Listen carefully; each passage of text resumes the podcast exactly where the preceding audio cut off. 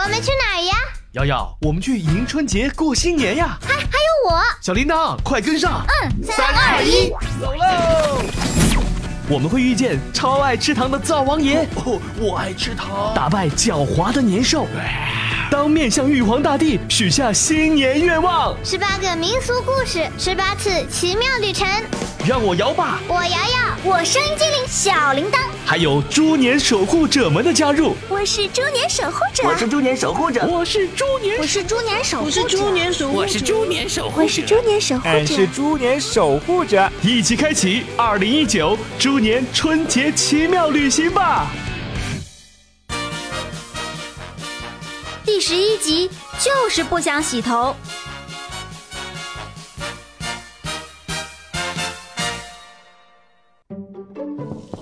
瑶瑶，瑶瑶，洗澡洗完了吗？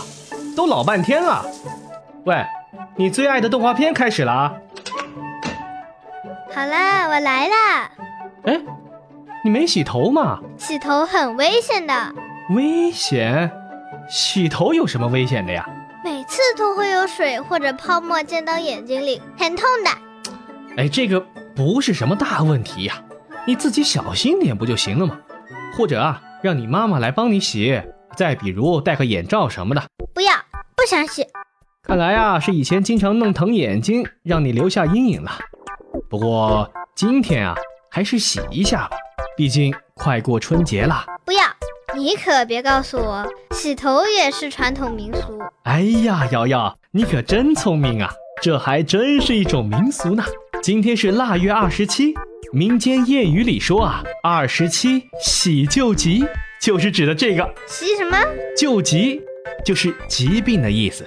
也就是说啊，今天可以洗去疾病，还有霉运，保证你没病没灾。那我已经洗过了嘛，可你还没有洗头啊？没关系啦，洗了澡不就行了吗？哎，这可不行啊！古时候的人呐、管洗澡叫沐浴，哎，就是那个沐浴露的那个沐浴。这个词语里的“沐”啊，就是洗头发；“浴”才是洗身上。所以啊，沐浴是包括全身上下的。而今天啊，是洗旧疾的日子，不可以不洗头的。我怕，勇敢一点嘛，瑶瑶，你要学会克服困难。干嘛这么麻烦呀？我过几天洗就不可以吗？我们现在说的洗旧疾啊，已经简化掉很多了。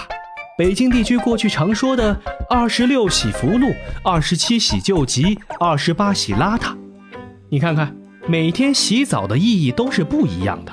所以瑶瑶啊，不要拖到以后再洗啊，快去洗吧。不，这孩子，这其实啊是古时候的人想方设法劝大家一定要在过年前把全身上下都好好的洗一遍。在以前呐，这一天天刚亮，人们就挤进澡堂子里去了。洗完了以后，再慢腾腾的走出来。你要是没洗头，身上不干净啊，还好意思跟别人打招呼吗？啊，大家肯定会捂着鼻子说：“咦，这个邋遢的小姑娘。好了，别说了，你看也不脏啊。”只是你看不见而已。那些细菌呐、汗渍啊，都藏在头发和头皮里。要是不洗干净呐、那些细菌和灰尘和霉运就会一直缠着你，成为三尸神的标记。难道你忘了三尸神的可怕了吗？记得它通过传播细菌和病毒来害人。那你还想这样吗？不想，可是真的不想洗头嘛？为什么非得把洗头也算到洗旧集里呢？洗个头算什么呀？有些地方的要求啊还更严格，像山西吕梁那边，女生啊还要专门的洗脚，用滚烫的热水洗得一尘不染，小女孩也不例外。不然呐、他们那边有句谚语说的是“一个不洗脚，流脓害水七个月”，意思就是说啊，今天不洗脚的女孩就会长疮流脓整整七个月，是不是很恶心啊？啊，真恶心！别吓唬我了。哈哈，虽然是在吓唬你，不过今天洗澡啊，还真的是一件非常重要的事情呢、人家古时候还要专门放假让官员去洗澡的。怎么可能？洗个澡也能放假？又不是儿童节、劳动节、国庆节。你还别不信，还真放假了。